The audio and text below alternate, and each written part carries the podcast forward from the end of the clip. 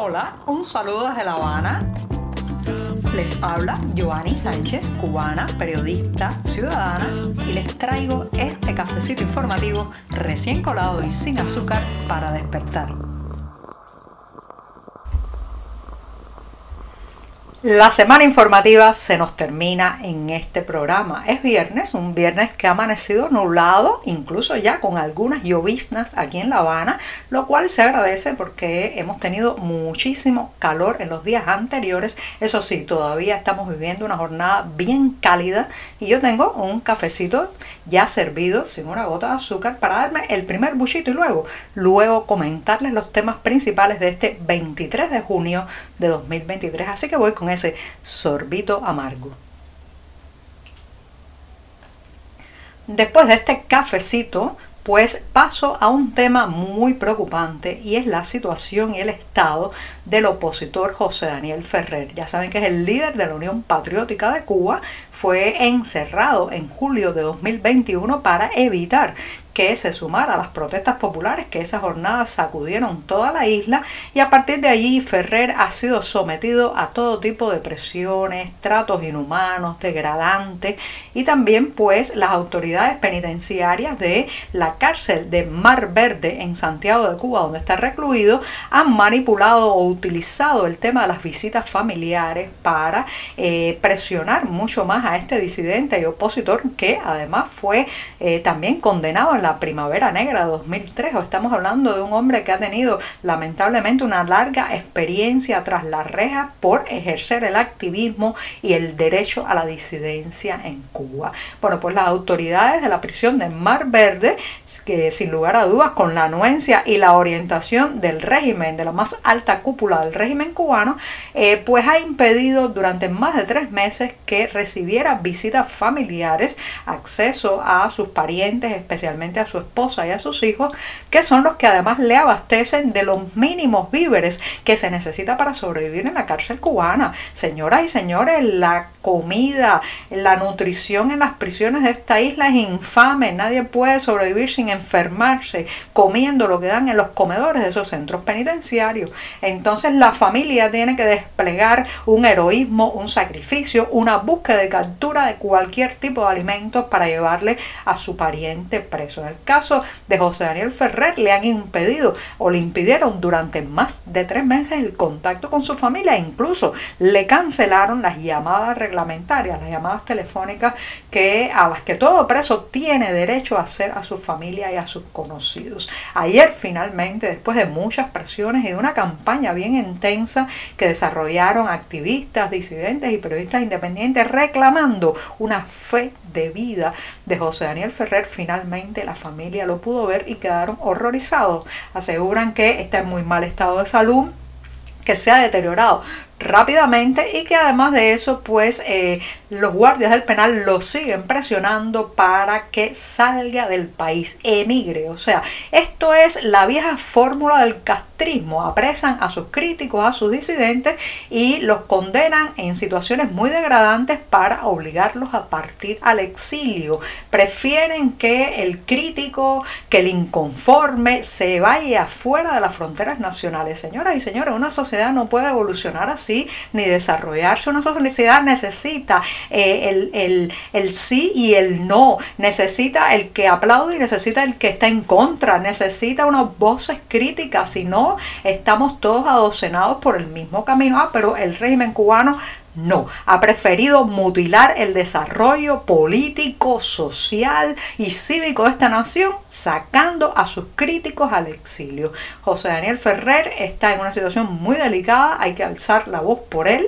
Eh, en las cárceles cubanas cualquier cosa puede suceder y evidentemente también el régimen quiere usarla como carta de cambio en una negociación que nadie sabe muy bien entre qué parte se está haciendo ni por qué punto va. Por el momento, la familia ha podido ver a este opositor, líder de la Unión Patriótica de Cuba, pero hay que seguir presionando porque lo mostraron en parte debido justamente a la campaña por una fe de vida de José Daniel Ferrer que se ha llevado intensamente en las últimas semanas. Desde hace años, cuando me preguntan cómo quiero que sea esa persona que en el futuro se sentará en la silla presidencial en una Cuba democrática, además de apuntar algunas características que me parecen imprescindibles para dirigir una nación, apunto el hecho de que no es necesario que sea un buen orador. Claro que no, yo lo que quiero es un buen administrador o administradora decente, honesto que ponga por delante de sus intereses y los intereses de su partido los intereses de la nación y de la ciudadanía cubana. Eso no tienes que ser ni siquiera una persona carismática, simplemente un buen administrador de la nación. Y la oratoria, la oratoria puede ser sencillamente una caja vacía muchas veces con la que se dicen palabras altisonantes, consignas van, consignas vienen, pero que después no se materializa en una buena gestión gubernamental ni presidencial es el caso de Miguel Díaz Canel, que tampoco tiene un verbo muy fluido. Ya sabemos que cada vez que habla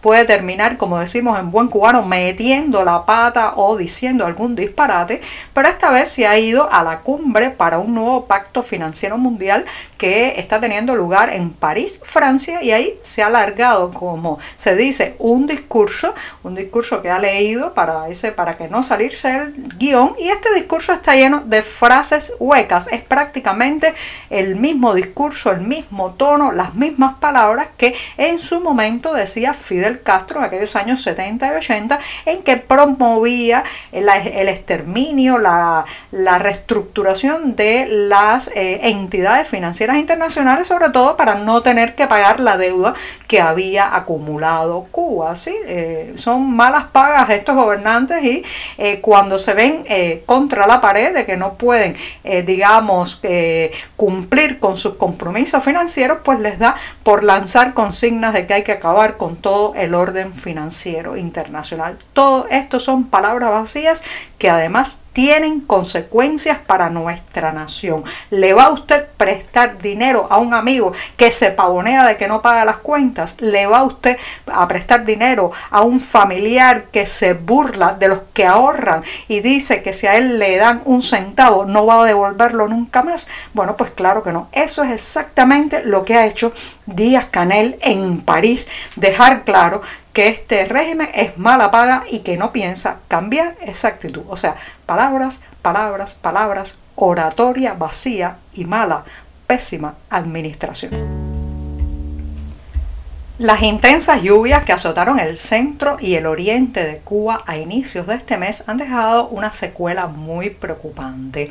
Las inundaciones provocaron que pues, las aguas negras o aguas albañales contaminaran parte de las cisternas, los pozos y los eh, depósitos que suministran agua a la población en diferentes eh, provincias cubanas. Esto ha traído como consecuencia un brote o un aumento de las enfermedades diarreicas agudas. Normalmente en verano eh, se experimenta siempre un repunte de este tipo de padecimientos, pero ahora se ha agravado precisamente por lo que arrastraron las lluvias, las inmundicias, la basura que no se recoge a tiempo y que se queda días y días en las calles echándose a perder, rodeadas de moscas y además, digamos, drenando todos esos líquidos putrefactos a la tierra y a eh, las zonas cercanas, bueno, pues todo eso ha agravado la situación y para colmo, para colmo de males, eh, el sistema de salud pública cubana no tiene forma de enfrentar estos padecimientos.